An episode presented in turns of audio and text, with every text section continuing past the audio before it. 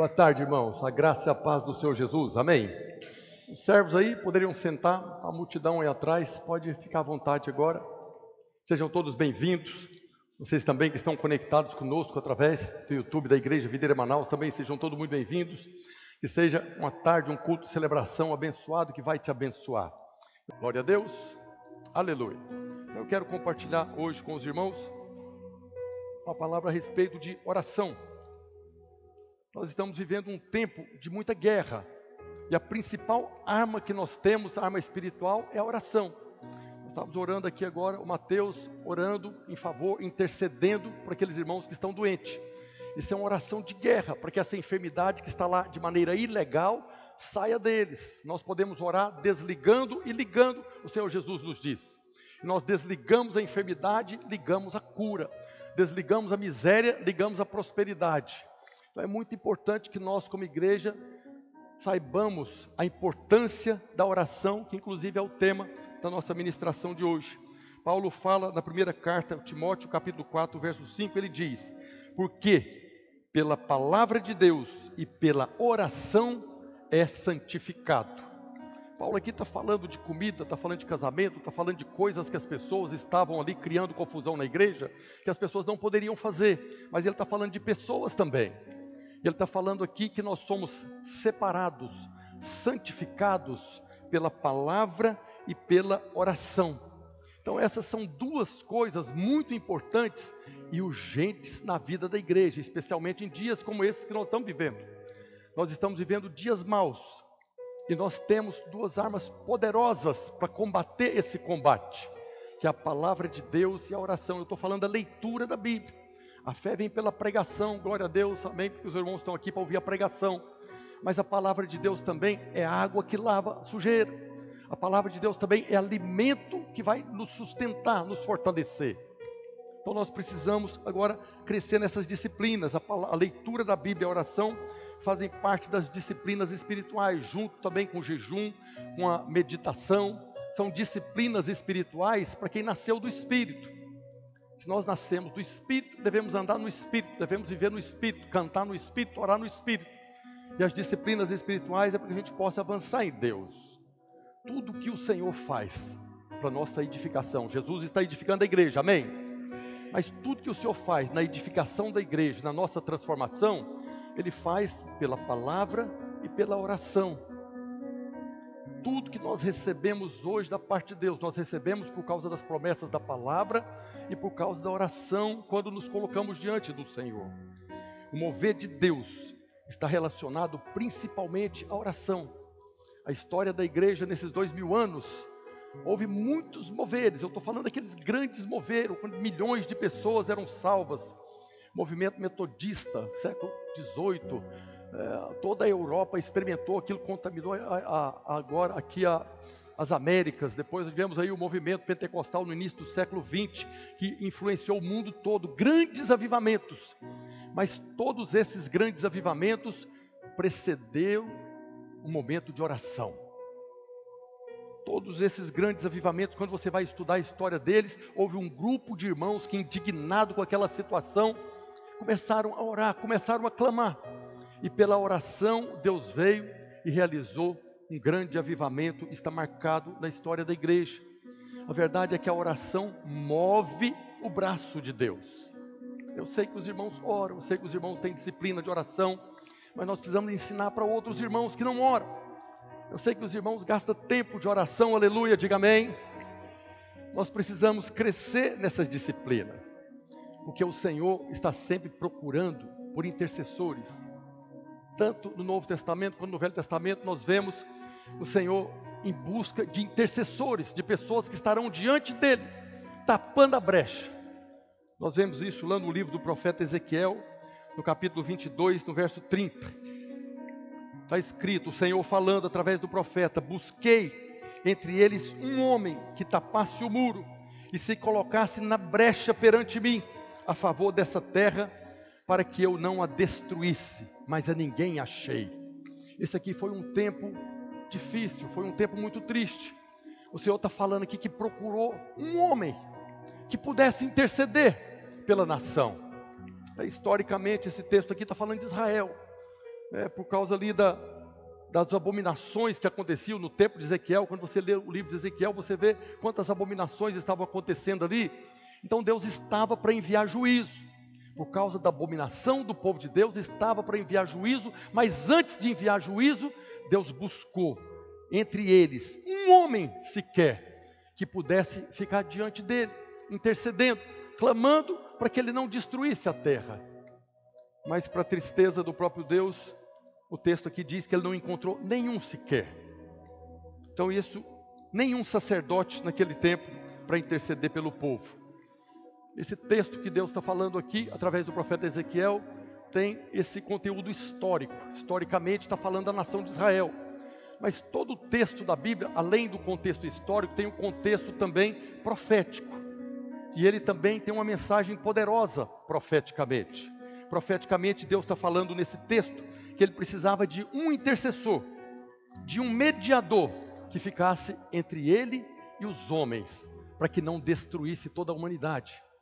Através desse Deus está falando que ele buscou em toda a terra um homem que fosse capaz, capacitado de ficar na brecha diante dele em favor dos homens, ou seja, para que ele pudesse realizar a obra de salvação, para que ele pudesse redimir a humanidade.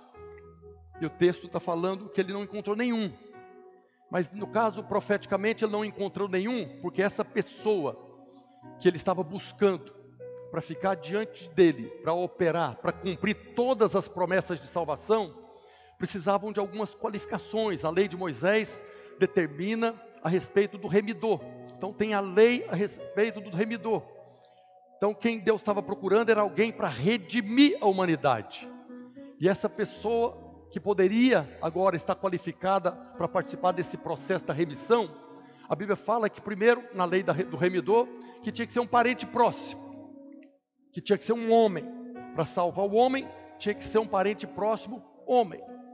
E que também tivesse condição de pagar a dívida. Que tivesse condição de obedecer. Porque todos nós fomos condenados porque um homem desobedeceu, pela desobediência de um só, todos foram condenados. E Deus agora estava procurando apenas um, ele precisava apenas de um, que cumprisse toda a justiça para operar a remissão. Esse remidor então tinha que ser capaz de obedecer incondicionalmente, cumprindo toda a lei.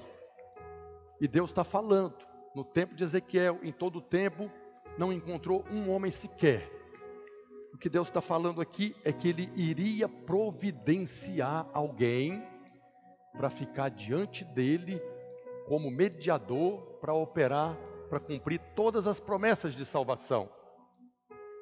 E Deus fez isso.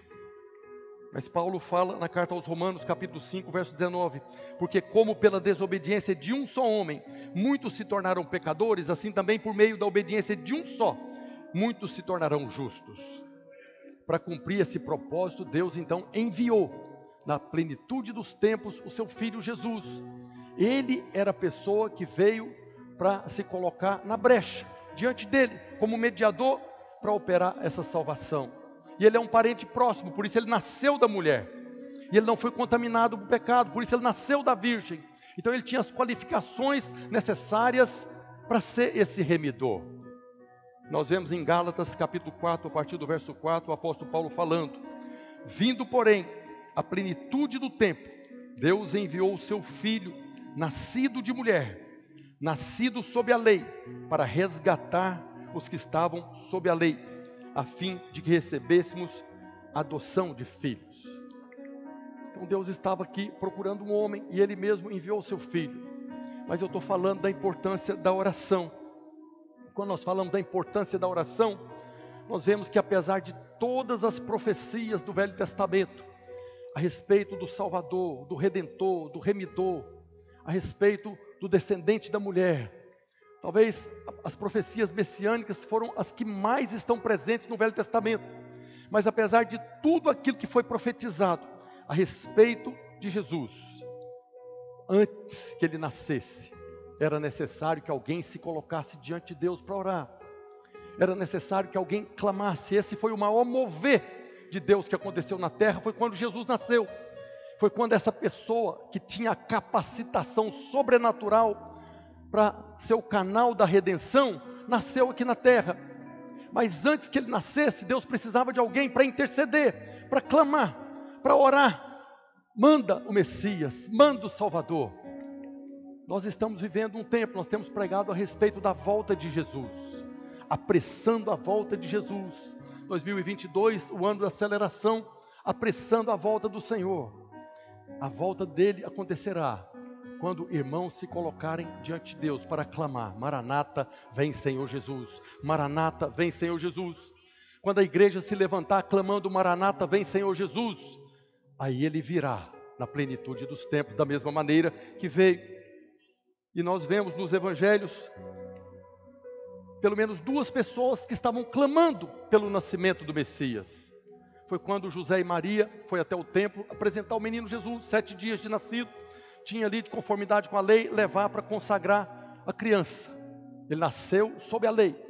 E quando José e Maria chegaram lá, tinha pelo menos duas pessoas que estavam ali, que o texto revela que eles oravam.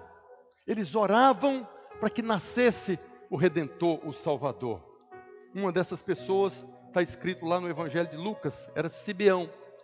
Então, Lucas, capítulo 2, a partir do verso 25, fala desse Simeão. texto está escrito: Havia em Jerusalém um homem chamado Simeão, homem justo e piedoso, que esperava a consolação de Israel, e o Espírito Santo estava sobre ele. Por que, que o Espírito Santo estava sobre ele? Ele era alguém que não importava com as coisas de Deus. O Espírito Santo estava sobre ele porque eles se importavam com as coisas de Deus. Era alguém que conhecia as promessas, era alguém que conhecia a promessa do Redentor de Israel. E o Espírito Santo estava sobre ele.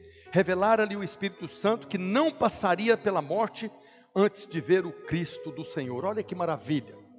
Esse homem orava. E o Espírito Santo falou para ele: pode ficar tranquilo, você não vai morrer. Você não vai sair dessa terra antes de ver a redenção de Israel. Nós estamos clamando, Maranata, vem Senhor Jesus. Imagina se o Espírito Santo vem sobre você Todo aquele que está clamando Maranata, vem Senhor Jesus, o Espírito Santo está sobre ele. Mas imagina que ele fala para você: você não vai passar dessa terra antes de ver a manifestação do Filho de Deus. É algo que tem que encher nosso coração. Simeão teve uma experiência, só ele teve essa experiência, ninguém mais teve essa experiência. E o mesmo Deus que operou em Simeão está aberto a operar na vida de qualquer um de nós. Pessoas experimentarão disso depois, movido pelo Espírito, foi ao templo. Naquele dia que José e Maria ia levar o menino, o Espírito Santo, vai lá. É agora que eu vou cumprir a promessa que eu fiz para você. Você vai ver a redenção de Israel. Então, movido pelo Espírito, foi ao templo e quando os pais trouxeram o menino Jesus para fazerem com ele o que a lei ordenava, Simeão o tomou nos braços e louvou ao Senhor, dizendo: Agora, Senhor, podes despedir-me em paz Pode despedir em paz o teu servo, segundo a tua palavra, porque os meus olhos já viram a tua salvação. Simeão era alguém que clamava, alguém que orava pela vinda do Messias, pela vinda do Salvador. Ele queria ver a redenção de Israel. E através das suas orações, ele alcançou o favor de Deus.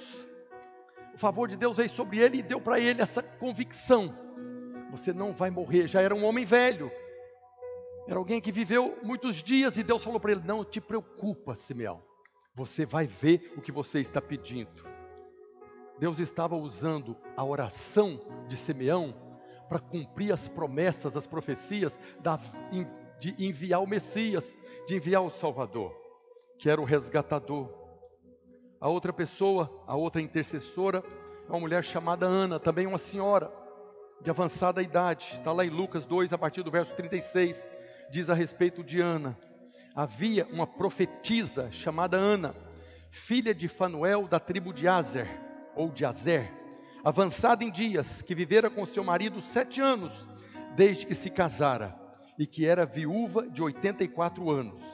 Esta não deixava o templo, mas adorava noite e dia, em jejuns e oração. Olha que interessante aqui. Normalmente nós imaginamos que nós adoramos a Deus quando aquela música bonita, daquela banda poderosa, né? Aquela banda ministrando e nós estamos adorando ao Senhor. Essa Ana adorava em jejum e oração. Em jejum e oração ela estava adorando a Deus. Por falar em jejum, essa semana agora eu tenho compartilhado com os líderes a semana que nós da liderança da igreja estaremos jejuando. Todo início de semestre nós tiramos uma semana de jejum e coincidentemente aconteceu na semana do encontro, nós estaremos jejuando. Então todos os líderes estão convocados para participar dessa semana de jejum. Os demais irmãos da igreja, você que está conectado conosco, está convidado. Os líderes estão convocados. Amém, irmãos? Mas o restante da igreja, você está convidado a participar conosco. Fazer um propósito diante de Deus. Talvez orar pela aceleração de Deus na sua vida, daquilo que você precisa para ser guardado, para ser abençoado, da família, no casamento. Eu e a pastora, nós já estamos de jejum desde a segunda-feira da semana passada. Não sei se os irmãos viram o tanto que eu emagreci. Aleluia. O diabo fica acusando, você não está fazendo jejum nada, você está fazendo dieta. Vai estar amarrado em nome de Jesus, né? Então nós estamos de jejum porque nós queremos ver a vontade de Deus. Nós precisamos conhecer a vontade de Deus. Nós temos uma promessa poderosa aqui. nós estamos jejum e oração. E essa semana nós estaremos orando e jejuando. Eu estarei todos os dias aqui no prédio, como fiquei essa semana. Se os irmãos quiserem vir aqui para nós orarmos juntos, você pode vir, passa um WhatsApp, marca comigo, nós vamos orar. Quero orar com você. Que você, as suas demandas, as suas lutas com Deus. Mas essa Ana adorava, fala adorava. Mais alto, adorava. Essa Ana adorava noite e dias em jejum e oração. E chegando naquela hora, que Maria e José chegou com o menino, dava graças a Deus e falava a respeito do menino a todos os que esperavam a redenção de Jerusalém. Então não era apenas Simeão e Ana que estavam orando. Ana estava falando aqui, chegou ele, você que está orando, você que está clamando, chegou, é esse aqui que é a redenção de Israel. Hoje em dia há um grande ataque contra a igreja aí nas redes sociais, falando que a igreja está parada, que a igreja não sei o quê, falando mal da igreja, que não há ninguém que clame, ninguém que ore, né? Mas em todo tempo, Deus tem os seus sete mil que não se dobraram diante de Baal. Em todo tempo, Jesus estava para vir. Ali, quando nós vemos depois nos evangelhos, os religiosos da época, que eram aqueles que deveriam estar clamando pela vinda do Messias, do Salvador, foi exatamente o contrário que eles fizeram. Eles resistiram, não reconheceram, desprezaram, mataram o Redentor.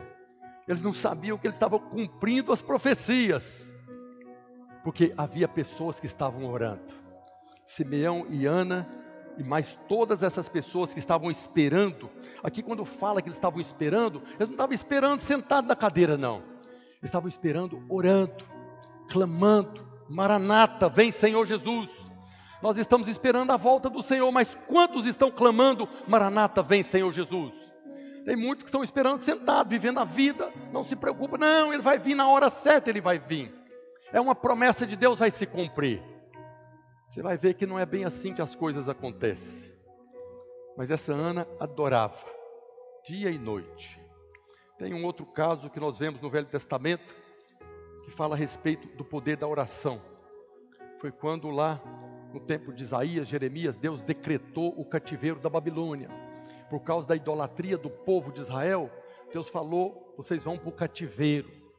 E Jeremias foi muito usado nesse tempo. E Deus revelou para Jeremias que aquele cativeiro da Babilônia teria um tempo, um limite de tempos. Ele duraria 70 anos. Nós vemos aqui, lá no livro do profeta Jeremias, capítulo 29, a partir do no verso 10. Assim diz o Senhor: Deus falando através de Jeremias: Logo que se cumprirem para a Babilônia setenta anos, atentarei para vós outros e cumprirei para convosco a minha boa palavra, tornando a trazer-vos para este lugar. Deus havia determinado, vão para o cativeiro, quando você lê o livro do profeta Jeremias, que é um livro tremendo, Jeremias chorou, Jeremias clamou, Jeremias intercedeu três vezes. Jeremias se colocou na brecha diante de Deus, intercedendo pelo povo, para que não fosse para o cativeiro. E a abominação, a idolatria era tão grande que Deus falou para ele: não interceda mais por esse povo. Você não está vendo o que está acontecendo em Israel, nas ruas de Jerusalém? Deus mandou Jeremias parar de orar. Mas nem assim ele não parou de orar. Mas aí Deus falou para ele: vai para o cativeiro da Babilônia, avisa para o rei, avisa para todo mundo que vão para o cativeiro. E quando eles chegarem lá, saibam que eu coloquei eles lá, mas vão ficar lá por 70 anos. E assim aconteceu. Israel foi para o cativeiro da Babilônia e ficou lá por muito tempo. Pessoas nasceram lá, se casaram lá. Mas um dia, Daniel, que foi um dos que foi para o cativeiro, ele estava lendo um livro do profeta Jeremias. Jeremias, nessa época, Daniel, ele era contemporâneo, viveu na mesma época, mas aqui, provavelmente, Jeremias já tinha morrido há uns 50, 60 anos, mas já era conhecido como um profeta de Deus. E Daniel estava ali no cativeiro, pegou o livro do profeta Jeremias e estava lendo. E ele viu no livro do profeta Jeremias aquilo que estava escrito que ele havia falado. O cativeiro é 70 anos. E Daniel pegou o calendário, fez as contas todas ali e chegou à conclusão: já passou 70 anos. O que, é que nós estamos fazendo no cativeiro? A partir daquele momento, Daniel se colocou em oração e jejum. Já viu falar do jejum de Daniel? Então o jejum começou a orar e a jejuar.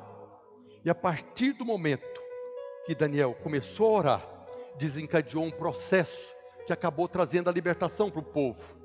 Mas lá no livro do profeta Daniel, capítulo 9, verso 2, está escrito: No primeiro ano do reinado, reinado de, Dario que estava lá, eu, Daniel, entendi pelos livros que o número de anos de que falara o Senhor ao profeta Jeremias, que haviam de durar as assolações de Jerusalém, era de 70 anos. E quando ele viu que era 70 anos, fez as contas que já tinha passado, e ele começou a orar. E começou a interceder. E a partir do momento que ele começou a orar, reivindicando diante de Deus a promessa, a profecia, desencadeou o processo que trouxe a libertação do povo daquele cativeiro. Então presta atenção, estava profetizado, Deus decretou, foi um decreto do eterno. Vai para o cativeiro, não tem jeito de livrar do cativeiro, mas serão 70 anos. Apesar de Deus ter decretado, determinado, passou e eles não foram libertos. O que que faltou? Estava faltando alguém para interceder diante de Deus para que cumprisse a profecia. Então, as coisas que Deus determina, as profecias, elas não acontecem automaticamente. A vontade de Deus não acontece automaticamente aqui na terra. Muitas pessoas ficam falando aí, blasfemando contra Deus, que Ele mandou essa pandemia. Milhões de pessoas morreram porque Deus está irado com o povo irado com os homens, está mandando juízo. Nós vimos na semana passada que ainda não chegou o tempo da ira. Então isso não é a vontade de Deus. Um avião cai e foi feita a vontade de Deus. Uma criança aí de dois, três anos morre com câncer na cabeça, é a vontade de Deus, não é a vontade de Deus. A vontade de Deus é que todos nós vivamos todos os dias que estão escritos e determinados diante dele. Mas a vontade de Deus não se cumpre automaticamente aqui na terra. Deus tem uma vontade para você, que é boa, agradável e perfeita. Mas essa vontade não acontece automaticamente. Aquela predestinação que os calvinistas falam, nós não cremos nela. Não, o que tem para acontecer vai acontecer. Era para acontecer. Israel era para sair do cativeiro com 70 anos. Mas se Daniel não se colocasse em oração, ia ficar lá. Não ia sair. As coisas não acontecem automaticamente, nem profecia, nem a vontade de Deus. E Jesus nos ensinou isso na oração do Pai Nosso. Na oração do Pai Nosso, Jesus nos ensina a clamar ao Pai. Está lá no Evangelho de Mateus, capítulo 6, verso 10. Venha o teu reino, faça-se a tua vontade, assim na terra como no céu. É uma oração. Jesus não está falando que vai acontecer, Jesus está falando que nós temos que clamar ao Pai para que venha o reino. Maranata, vem o reino, vem o rei. Mas nós devemos clamar também para que a vontade dele seja feita na nossa vida, aqui na terra, como é feita no céu. E ele fala na oração do Pai Nosso, o pão nosso de cada dia, todo dia. Então, essa era uma oração para se fazer todo dia. É uma oração para fazer todo dia. Que hoje, nesse dia, seja feita a Sua vontade da minha vida, como é feita a Sua vontade no céu. Jesus nos ensinou a buscar todos os dias para que a vontade dele seja feita na nossa vida. E nós temos profetizado aquilo que Deus liberou para nós. Que 2022 é o ano da aceleração aceleração da prosperidade. aceleração de salvação, aceleração da restauração do casamento, do seu filho voltar para a vida de, da igreja. É o ano da aceleração. Mas essa aceleração vai acontecer quando nós nos colocarmos em oração, quebrando as resistências. O Senhor já liberou a palavra. 70 anos é o tempo do cativeiro. Quando Daniel se colocou em oração, se cumpriu. É o ano da aceleração, apressando a volta do Senhor. Quando colocarmos em oração, se cumprirá a promessa dele. Não é uma condição, é um princípio espiritual. Deus, em sua graça, nos estabeleceu como seus cooperadores. Paulo fala que nós somos cooperadores de Deus. E por isso ele decidiu, na sua soberania, não fazer nada aqui na terra a não ser que nós concordemos com ele ou que clamemos a ele. Nós vemos o Salmo 115, 16 diz: Os céus são os céus do Senhor, mas a terra deu para quem? Os filhos dos homens. O Senhor deu para nós a terra. Então Ele nos deu autoridade para reinar nessa terra, para governar nessa terra. Nem Deus nem o diabo pode operar nessa terra. Tanto Deus quanto o diabo precisa de homens para realizar suas obras. O diabo veio para roubar, matar e destruir. E ele está fazendo isso através de homens que estão servindo, com consciência ou através do engano. E Deus veio, Jesus veio para trazer vida em abundância. E essa vida é compartilhada através de homens. Nós é que compartilhamos a vida. Mas Paulo fala, 1 Coríntios 3, a partir do verso 8: Ora, o que planta e o que rega são um, e cada um receberá o seu galardão, a sua recompensa, segundo o seu tra próprio trabalho porque de Deus somos cooperadores, lavoura de Deus, edifício de Deus sois vós. Nós somos os cooperadores, estamos aqui para orar, para que a vontade de Deus prevaleça. Nós somos a lavoura de Deus que vamos gerar vida, frutos que nascerão. Nós somos esse edifício que está sendo construído. Então, quando nós oramos, nós somos esses servos aqui, que estamos semeando, que estamos cuidando, estamos cultivando, cooperando com Deus para que o propósito dele se cumpra. Deus tem um propósito, amém? Mas nós somos cooperadores para que se cumpra o propósito dele. Que alguns irmãos, quando falam, não, não preciso fazer nada porque Deus vai operar. Sim, a graça foi concedida, foi concedida a nós. Se eu não fizer com que a graça se cumpra, ele vai levantar outra pessoa para fazer. Por isso nós somos chamados para o ministério da intercessão da oração. Todos nós somos chamados para orarmos, para intercedermos. Nós não fazemos nada sem Deus. E Ele decidiu não fazer nada sem nos usar como instrumento. Olha o que Amós, capítulo 3, verso 7 diz. Amós é onde está a profecia né, que Deus vai fazer transbordar né, na nossa vida. Amós 3,7 diz: Certamente o Senhor Deus não fará coisa alguma sem primeiro revelar o seu segredo aos seus servos, os profetas. Quantos profetas de Deus tem aqui? Diga glória a Deus. O Senhor não faz nada sem antes revelar aos seus servos profetas. Agora, por que, que Deus revela antes os seus segredos? Para gerar fé no seu coração, gerar fé no nosso coração, para nós orarmos. O Senhor revelou através do profeta Jeremias, esse cativeiro é 70 anos. Para que alguém pudesse crer que seria 70 anos, apesar do império poderoso que tinha naquela época, Deus falou que é 70 anos vai acontecer, em nome de Jesus, cai por terra agora toda resistência, manifesta o seu poder. Deus revela o seu segredo para encher o nosso coração de fé. Tudo que Deus revela para você é para encher o seu coração de fé, para você orar dar glória a Deus, aleluia, mas orar para que aconteça. Há coisas maravilhosas que Deus revela para nós. O ano da aceleração é uma promessa maravilhosa. Mas muitas vezes nós temos sonhos, percepções de coisas ruins que estão para acontecer.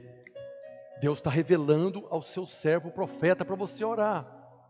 Às vezes você tem um sonho muito ruim. Deus fala muito com a pastora através de sonho. Às vezes eu acordo de noite, ela está guerreando lá, guerreando. O que, é que foi que está acontecendo? E ela está expulsando demônio lá. Deus revela para nós. Deus traz para nós revelação de circunstâncias boas e ruins que vão acontecer para nós orarmos. A partir do momento que você tem essa percepção, que você sabe que é de Deus, você agora vai orar. Seja para amarrar, para impedir o acidente, para impedir uma morte, para impedir uma doença, seja para apropriar da promessa de Deus, como é a promessa que nós temos para esse ano. Ele revela para nós, para que nós possamos orar. Quando nós oramos, nós estamos apropriando daquilo que Ele está nos dando, ou daquilo que Ele está nos livrando. Quando a igreja não ora, o diabo se levanta para cumprir os seus planos. Mas quando a igreja se levanta em oração, nós resistimos o maligno e damos ao Senhor o que ele precisa para realizar suas obras. A fé. Deus revela para nós os seus propósitos, seus projetos. Enche o nosso coração de fé. E agora, quando nós nos colocamos em oração, a oração é a expressão da nossa fé. Tudo que Deus realiza na nossa vida é porque nós cremos. A nossa fé é a ferramenta que Deus precisa para realizar o milagre da salvação, da cura, da restauração. Mas tem muita gente que fica esperando sentir alguma coisa. Não, eu ainda não estou sentindo a fé que eu necessito. Quando você abre a boca para orar, isso é a expressão da sua fé.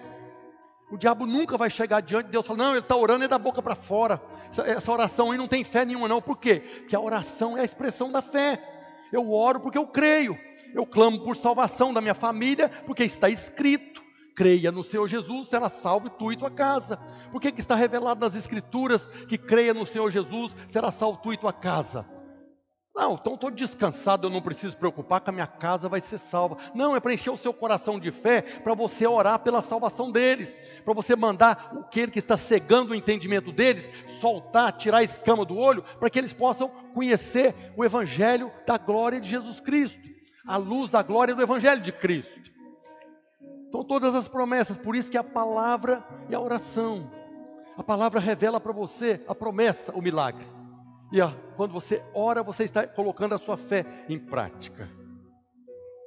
Tem um outro texto no Velho Testamento que fala tremendamente a respeito da oração. Está lá em Êxodo capítulo 17, quando Moisés ficou sobre o monte. Êxodo 17, a partir do verso 8. Está escrito: Então veio Amaleque e pelejou contra Israel em Refidim. Com isso, ordenou Moisés a Josué: Escolhe-nos homens e sai e peleja contra Amaleque. Amanhã estarei eu no cimo do outeiro, e o bordão de Deus estará na minha mão. Fez Josué como Moisés lhe ordenara e pelejou contra Amaleque. Moisés, porém, Arão e Ur subiram ao cimo do outeiro. Quando Moisés levantava a mão, Israel prevalecia. Quando, porém, ele abaixava a mão, prevalecia Maleque. Ora, as mãos de Moisés eram pesadas, por isso tomaram uma pedra e a puseram debaixo dele. E ele nela se assentou. Arão e Ur sustentavam-lhes, sustentava-lhe as mãos, um de um lado, outro de outro. Assim lhe ficaram as mãos firmes até o pôr do sol. E Josué desbaratou Amaleque e a seu povo a fio de espada. Esse texto é um retrato da oração. Né? Moisés se colocou como intercessor em favor de Israel naquela batalha. Amaleque, que era o inimigo de Israel, aponta para o diabo. O diabo é o inimigo. E quando Moisés levantava as mãos, Israel prevalecia.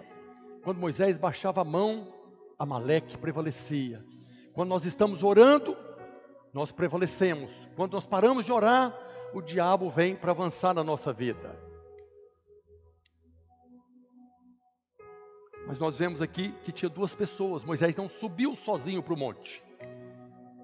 Tem muitos irmãos que acham que pode andar sozinho, mas o todo-poderoso Moisés, que destruiu o Egito, para subir para o monte para orar, ele levou dois com ele.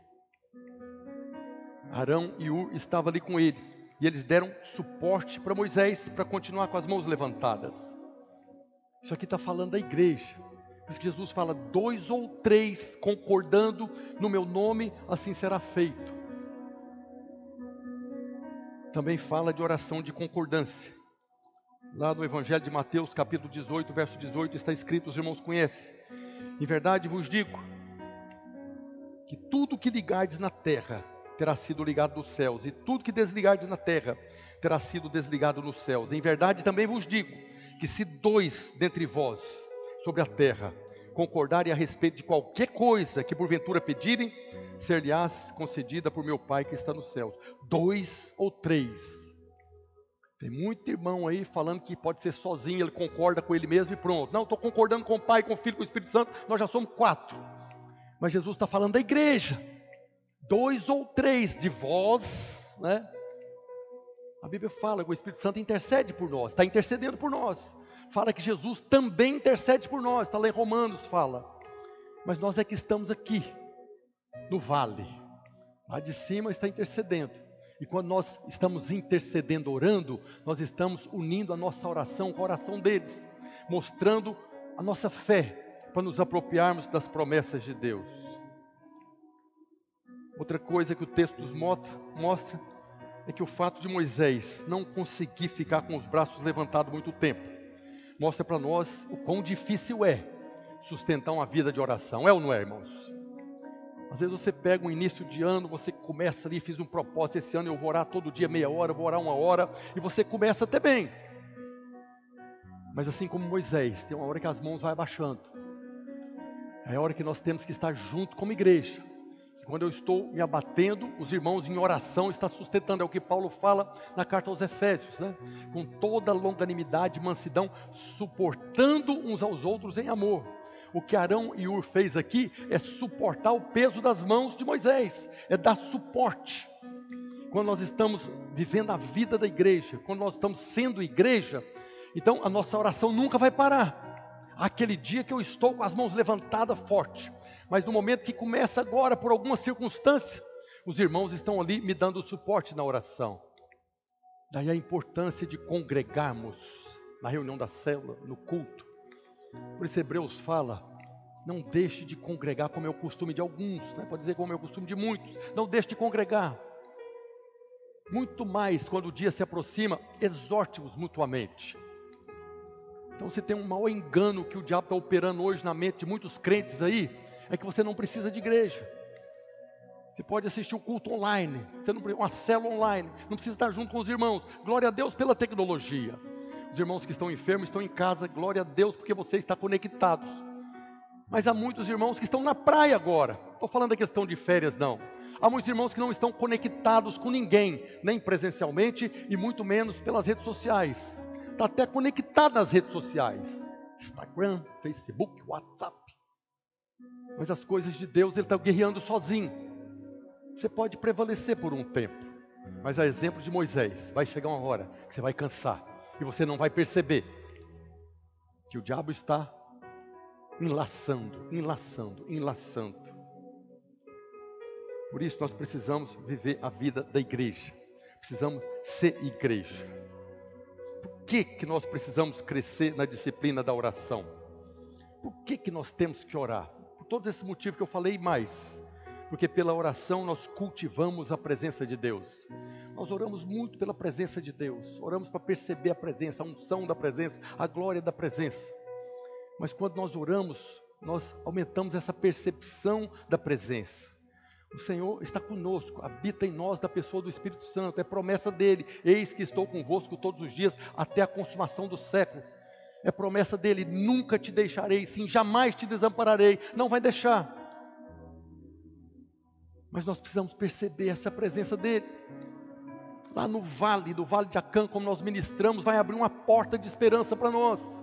O Senhor não nos deixa lá, mas eu preciso dessa percepção da presença.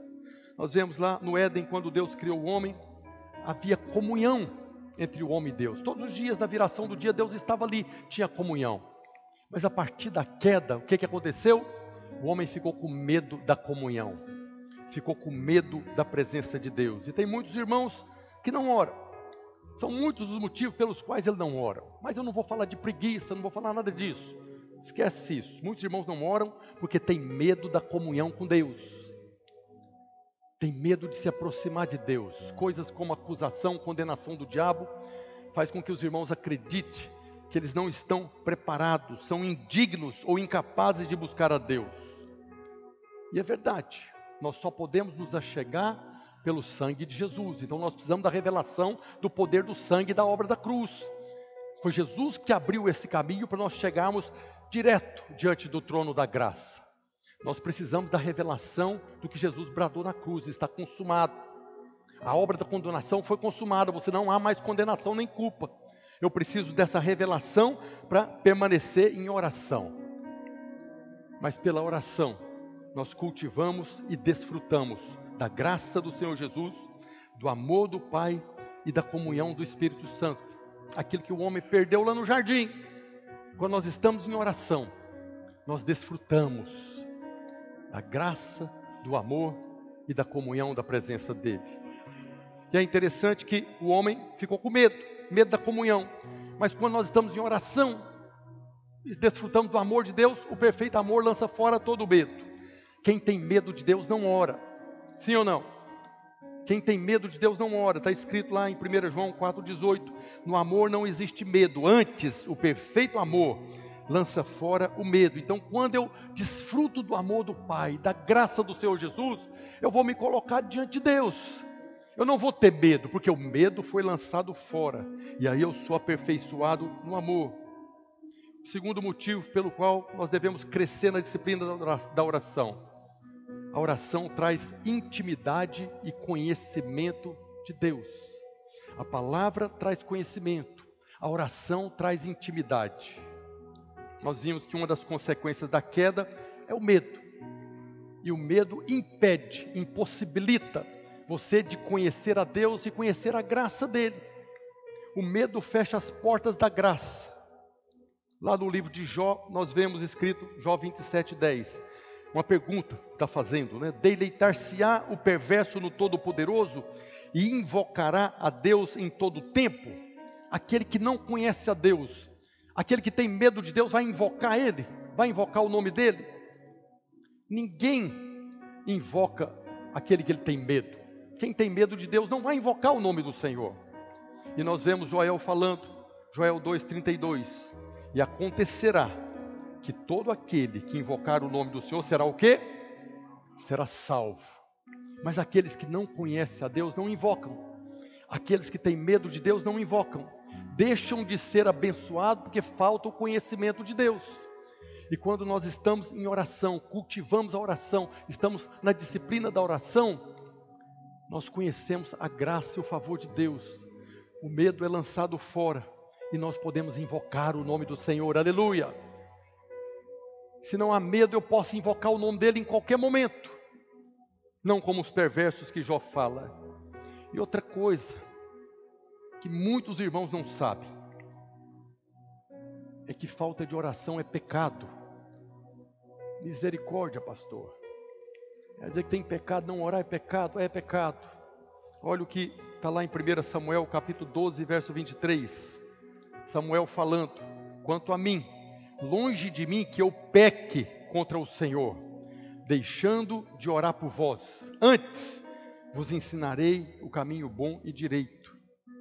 A falta de oração é porque falta o conhecimento do Pai, falta o conhecimento do amor do Pai, falta a revelação da graça de Deus que foi concedida. A graça de Deus nos foi concedida. Muito pode pela sua eficácia a oração de quem? Muito pode pela sua eficácia a oração de quem? Tem algum justo aqui? Levanta a mão, diga glória a Deus. Muito pode pela sua eficácia a sua oração.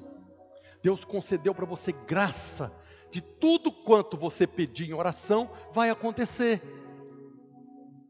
A revelação do poder da oração na nossa vida pode mudar completamente a nossa história e a história desse mundo. Por isso, quando eu não oro, eu estou pecando contra o Senhor que me concedeu graça para orar. Ah, eu vou perder a salvação porque eu não oro? Não vai não. Mas a graça vai se tornar vã na sua vida. Nós precisamos rejeitar todo o pensamento errado, perverso do Senhor. Nós precisamos olhar para Ele como Pai. Jesus nos ensinou a chamar Ele de Pai.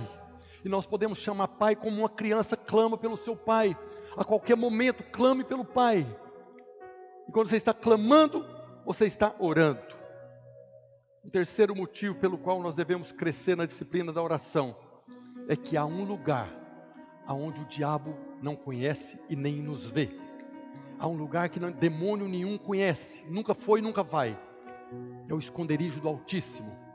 Nós vemos no Salmo 91 o que habita no esconderijo do Altíssimo e descansa à sombra do Onipotente, diz ao Senhor.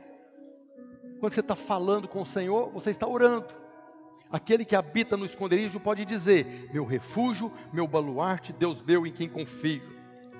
O esconderijo do Altíssimo é esse lugar que demônio não vai, não entra, não toca. E quando nós estamos ali, nessa confiança, então nós podemos clamar: Meu refúgio, meu baluarte, Deus meu em quem confio. E porque eu confio, então eu tenho o benefício todo do Salmo 91. Praga nenhuma chegará a casa, 10 mil cairão do meu lado, 10 mil de direita, não serei atingido, né? terror, tudo que está prometido ali, eu vou desfrutar porque eu entrei no esconderijo do Altíssimo, esse lugar de oração, e ali, porque eu confio no Senhor, eu falo: Senhor é o meu refúgio, meu baluarte, Deus meu em quem confio. Em oração. É nessa posição de confiança, sem medo, que nós podemos invocar o nome do Senhor. E quando nós invocamos o nome dele, algo mais ele faz, ele nos traz revelação, conhecimento dele. Jeremias capítulo 33, verso 3 diz: Invoca-me e te responderei, anunciar-te-ei coisas grandes e ocultas que não sabes. Quem gostaria de conhecer coisas grandes e ocultas que você ainda não sabe de Deus? Quem aqui queria conhecer coisas grandes e ocultas que você ainda não sabe? Deus está falando através do profeta: invoca-me e eu te responderei. Quando Deus está falando coisas grandes, é porque é um Deus grande. Eu tenho falado com os irmãos, nós limitamos a Deus. O ano da aceleração é coisas grandes, mas nós determinamos a grandeza que nós queremos receber. Estava conversando com um pastor essa semana, e ele falando que ele está precisando de um recurso lá para terminar o prédio, aquela coisa toda lá, e que ele está conversando com os irmãos para ver quanto é que os irmãos poderiam ajudar, o que fazer. Eu fui falei para ele essas coisas que eu estou falando para você, irmão. Se olhar para os irmãos, você não vai ver condição. Se você olhar para você, você vai não, ver, não vai ver condição. Mas a sua oração não é para os irmãos. A sua oração é para um Deus grande então sai dessa posição de miséria e peça para o Senhor aquilo que você está precisando. Sai dessa posição de olhar para os irmãos, não tem dinheiro, não posso pedir. Mas quem está mandando você pedir para os irmãos? Quem é que vai te dar o recurso? É o Todo-Poderoso, esse Deus que é grande, das insondáveis grandezas de Deus. Na segunda-feira ele passou a mensagem empolgado, pastor, mudei minha oração, agora eu estou pedindo, é tantos mil reais. Falei, glória a Deus mas para o Deus Todo-Poderoso ainda é pouco. Invoca-me e eu te responderei, anunciar-te-ei coisas grandes e ocultas que você não sabe, nem imagina. É como Amós fala na promessa: sua cabeça vai girar quando as coisas acontecerem. Quando nós invocamos, Ele traz revelação para nós. E a gente conclui aqui que não é possível ouvir e conhecer as coisas do céu sem oração, sem comunhão. Se nós queremos desfrutar desse Deus grande, das grandezas de Deus, nós precisamos passar a orar. Tiago 4, verso 8 diz: Chegai-vos a Deus, e Ele se chegará a vós outros. Somos nós que damos o start. Somos nós que buscamos, invoca-me, eu te responderei. Todo aquele que invocar o nome do Senhor será salvo. É o ano da aceleração, invoca-me e eu vou te revelar as coisas ocultas que eu vou acelerar na sua vida. Chegai-vos a Deus, e Ele chegará a vós outros. E a última coisa a respeito da importância da oração é que a oração move o braço de Deus. Deus colocou tudo que Ele é e tudo que Ele tem à nossa disposição através da oração. Tudo que Ele é e tudo que Ele tem está disponível a nós através da oração. Tem um texto que está lá no Evangelho de Marcos, capítulo 9, a partir do verso 22. É algo muito poderoso que aconteceu. Foi quando levaram para Jesus um menino tremendamente endemoniado. E ele começou uma conversa com o pai do menino. E o pai do menino falou para Jesus: Meu filho, o diabo joga na água, joga no fogo, está tentando matar ele. E em determinado momento o pai do menino falou para ele: Se tu podes alguma coisa, Olha o que, que o pai do menino endemoniado está falando para Jesus. Se tu podes alguma coisa, tem compaixão de nós e ajuda-nos. Então tem irmão que ora, quase que mendigando de Deus, Senhor, por favor, faz isso, por favor, eu quero passar no vestibular, Senhor, por favor, eu quero ser aprovado desse teste da empresa, por favor, é, se tu podes, me coloca nesse emprego, se tu podes, eu quero casar, Senhor, eu quero casar, tem misericórdia de mim, por favor, me arruma a corte, é a mesma oração desse pai, se tu podes, liberta meu filho, mas aí Jesus respondeu para ele, é o que ele respondeu Jesus: se tu podes, se podes, tudo é possível que crê. Fala comigo, tudo é possível que crê. Tudo é possível que crê. E imediatamente o pai do menino exclamou com lágrimas: Eu creio, ajuda-me na minha falta de fé. O que, que o pai fez aqui? Orou.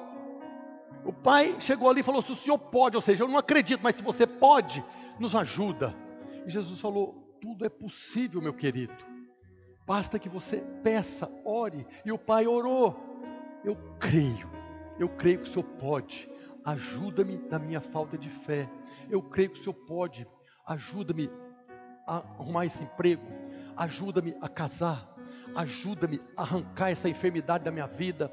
Ajuda-me no meu casamento. Ajuda-me no que eu preciso que ajuda. É uma oração. E o que, que aconteceu depois que o pai fez essa oração simples? O menino foi liberto. E foi liberto de uma maneira tão extraordinária que as pessoas falaram: morreu, agora acabou de ver, já estava ruim, ficou pior, morreu. Tamanha foi a libertação. Uma oração tão pequena, tão simples, moveu o braço de Deus e aquela criança que o diabo jogava no fogo, jogava na água, tentando matar, foi liberta. E por causa disso, por causa dessas coisas, que a oração é tão resistida. Eu sei, orar não é fácil. Orar é difícil. É, hoje, mais ainda, né, nós temos um computador poderosíssimo aqui, que traz para nós o mundo inteiro. Antes, não muito tempo atrás, você tinha um telefone que ligava. Hoje você tem rede social para tu quanto é canto aí para tirar a sua atenção. É por causa desses benefícios da oração, é que a oração é tão resistente tão resistida? Porque o diabo sabe o poder da oração. O diabo sabe o poder que tem quando você abre a boca para orar. O diabo que está aí roubando, matando e destruindo, sabe que a hora que você abre a boca, acabou as obras dele. Jesus veio para destruir as obras do diabo. E quando você abre a boca em oração, está destruindo as obras do diabo que está tentando contra a sua vida. Enquanto não nos despertarmos para a oração, o inimigo vai ganhando espaço contra nós. Mas quando nos levantamos para orar, ele não tem espaço e as suas obras são destruídas. Tem um testemunho de uma igreja no Mato Grosso, aconteceu algo lá alguns anos atrás. Não era da videira nem da vinha, mas era uma igreja que tinha milhares de membros. Muitos membros, eles tinham um canal, um canal não, eles tinham um programa de televisão. Então esse programa de televisão diário lá, movimentava, todo domingo tinha aquele monte de gente, milhares de pessoas no culto. Mas um dia, por causa de uma perseguição da prefeitura, uma situação que aconteceu lá, tomaram o programa deles, não tinha mais programa de televisão. E ali, em poucas semanas, aquela igreja que tinha milhares de membros, sobrou 80 irmãos. 80. Visualiza a cena, a cena. Milhares de irmãos todo domingo de repente tinha 80 irmãos da igreja. E o pastor ficou arrasado com aquela situação e falou: Nós precisamos orar, precisamos orar. E convocou aqueles 80 irmãos para orar e começaram a orar. Diz quem contou essa história foi um pastor que testemunhou na conferência em Goiânia. Não tinha 30 dias que eles estavam orando. De repente entrou no prédio da igreja um homem visivelmente possesso, endemoniado e foi para o rumo do pastor. E o pastor já levantou a mão, está amarrado em nome de Jesus. E aquele endemoniado falou: Para com esse negócio de expulsar. De expulsar. Eu vim aqui para conversar. E o diabo falou na boca daquele homem: O que é que você quer para parar com o que eles estão fazendo? Você quer um canal de televisão? Eu dou para vocês. Mas eu quero que vocês parem com isso que vocês estão fazendo. O que, é que eles estavam fazendo? Orando. 80 irmãos orando estava tendo um poder muito maior do que aqueles milhares que congregavam ali e não oravam. Nós fomos chamados, nós fomos salvos, libertos, chamados para o ministério da oração. Aquele pastor teve uma experiência poderosa, muito mais do que um programa de televisão de rádio, muito mais do que milhares de irmãos congregando, é ter irmãos que oram. Já falei, Deus tem os seus sete mil espalhados em cada ministério, em cada cidade, em cada lugar do mundo, o Senhor tem os seus intercessores. Eu já li muitos livros de oração e tem testemunhos extraordinários. Tem um irmão que conta no livro, pastor Kenneth Reagan, que ele sempre tinha aquela percepção que o Espírito Santo estava acordando ele de madrugada para orar. E às vezes ele sabia por que, que deveria orar, mas às vezes ele não sabia por que orar. Mas ele tinha aquele incômodo dentro dele que o Espírito Santo estava levando ele a orar, e ele não sabia porque ele orava em línguas. E orava em línguas uma, duas horas até vir um descanso interior. Algumas vezes ele tinha a experiência da pessoa chegar e contar que naquele momento lá, ele conta que uma vez, depois de uns dois anos, depois dessa experiência que ele passou horas, horas orando, intercedendo em línguas, porque não sabia por quem orar, ele viu num culto lá alguém que foi dar um testemunho. Lá na Europa, estava viajando de uma cidade para outra, de noite, cansado. E essa pessoa disse que estava dirigindo num determinado lugar e ele só viu quando acordou 200 quilômetros depois. 200 quilômetros, estou contando do jeito que eu escutei. O camarada estava dirigindo, dormiu no volante e acordou 200 quilômetros depois. E o pastor lembrou, foi naquela madrugada em que eu fiquei duas horas orando. Deus estava sustentando alguém do outro lado do mundo. Quando você está orando em línguas aqui, Deus está salvando pessoas no Japão, na China. Quando você está orando aqui, se você não sabe por que está orando em línguas, Deus está usando a sua oração para livrar pessoas da morte desses países que estão matando cristão, destruição de igrejas. Nós precisamos da revelação da importância da oração. Aqueles 80 irmãos estavam fazendo muito mais diferença, um estrago muito maior no inferno, a ponto do diabo ir lá tentar calar a boca deles. Eu te dou milhares de membros, você quer membro? Eu te dou muito membro. Imagina se fosse milhares orando. Diga aleluia. Nós, como filhos de Deus, precisamos crescer nessa disciplina. Precisamos da palavra, precisamos da oração, precisamos da revelação.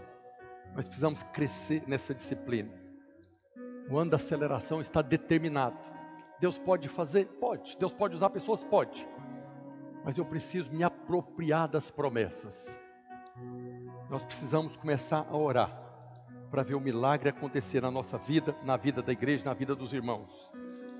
Pastor, eu não tenho tempo, ora cinco minutos. Se você se tivesse, deve ter algum aplicativo que, que mede quanto tempo eu fico nas redes sociais. Se tivesse um aplicativo para medir quanto tempo você fica no Instagram, no Facebook, no WhatsApp, em outros aplicativos, talvez ele ia mostrar para você que você tem tempo para orar. Cinco minutos. Se você não ora, começa com cinco minutos por dia. Cinco minutos. O pastor em Goiânia, uma vez, ele contou que ele decidiu que eu vou orar, a partir de agora eu vou orar. E aí ele levantava de manhã, ajoelhava do lado da cama e começava a orar, não passava um minuto, ele estava dormindo na cama. Mas ele acordava e perseverava no outro dia de novo, ele dormia, acordava de novo e foi perseverando. E aí passou cinco minutos, dez minutos, de repente ele estava orando uma hora. E tinha que sair para trabalhar, porque uma hora não deu para ele orar tudo que tinha que orar. Essa semana eu falei para os irmãos, e o pastor estamos em jejum, e eu dediquei ela para oração. Passei quase todos os dias aqui no prédio orando. E você tem oração de ação de graça. Pastor, não tem nada para orar. Porque quando a gente fala de oração, muitos irmãos lembram do que Jesus falou, né? Jesus falou lá em Mateus 21, 22: Tudo quanto pedirdes em oração, crendo recebereis. Jesus está falando que tudo que você pedir, crendo, vai receber. E a sua oração já é a expressão do que você crê.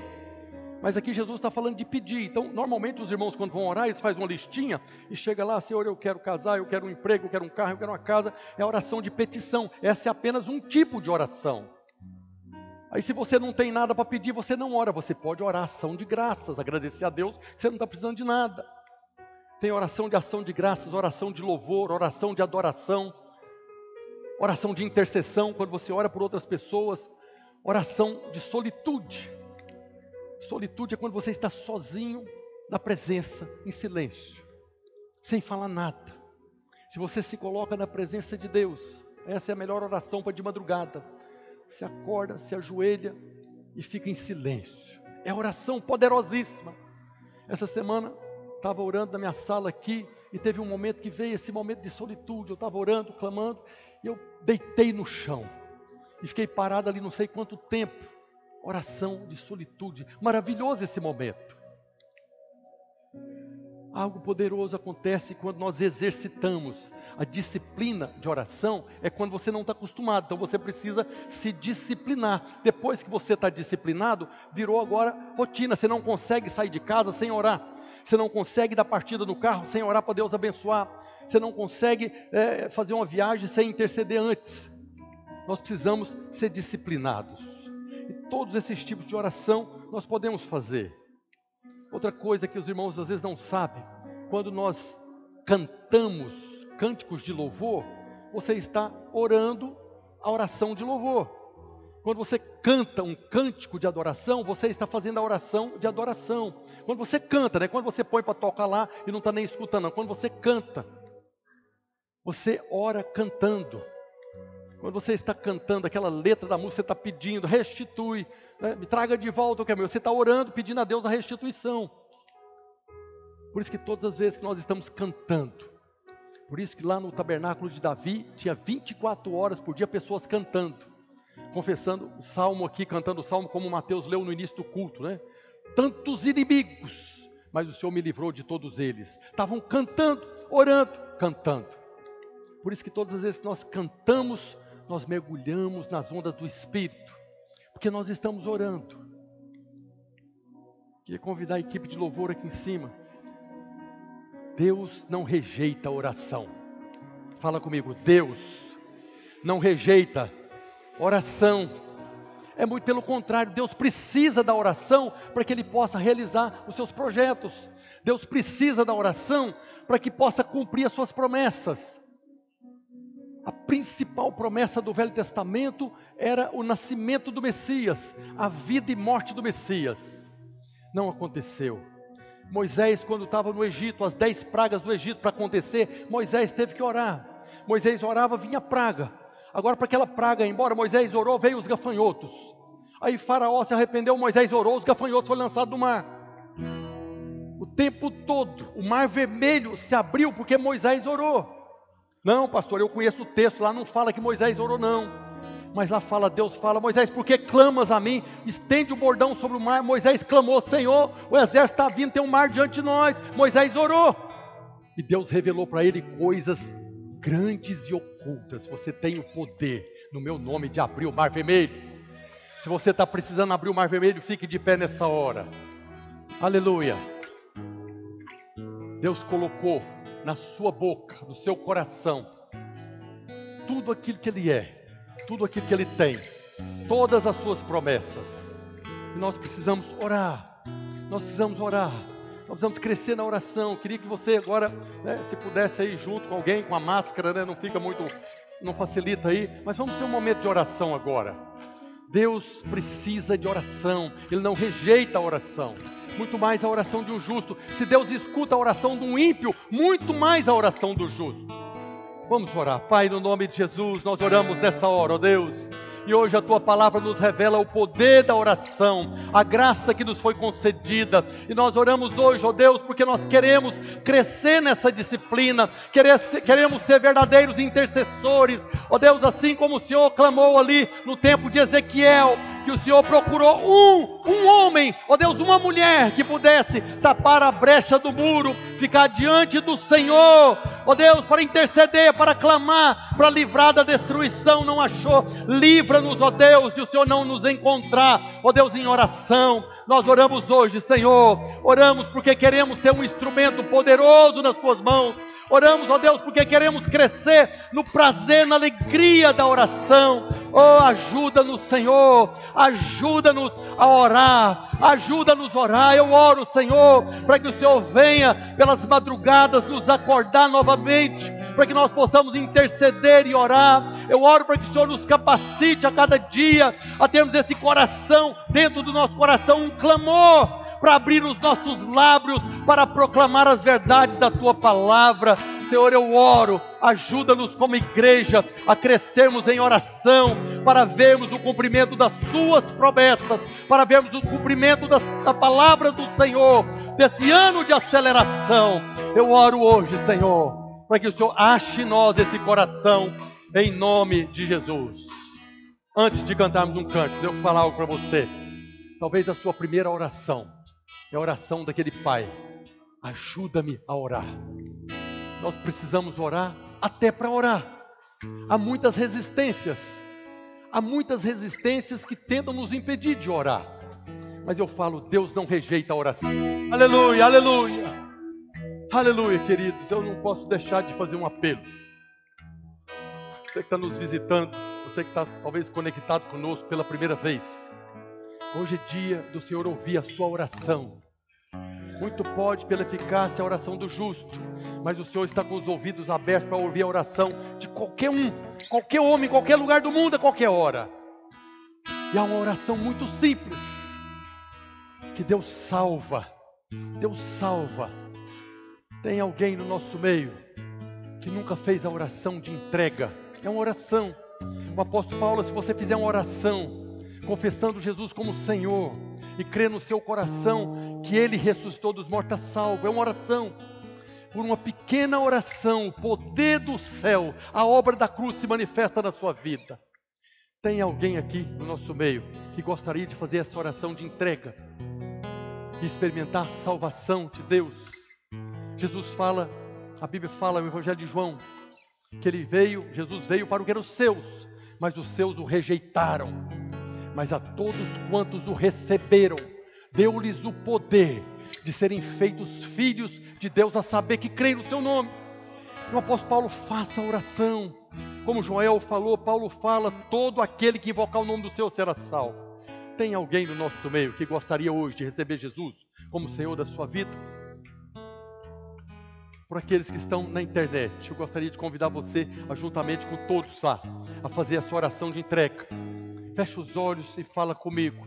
Senhor Jesus, eu compreendi pela tua palavra, que muito pode, pela sua eficácia, a oração do justo, e eu não sei se eu sou justo ainda, por isso hoje, confiando na sua justiça, de que o Senhor é justo, eu oro no nome do Senhor e confesso com a minha boca que Jesus Cristo é o meu Senhor, o meu Salvador, e eu creio com o meu coração que Jesus é o Filho de Deus que veio aqui na terra em carne e sangue, morreu na cruz, no meu lugar, pelos meus pecados, e porque eu creio, eu sou salvo.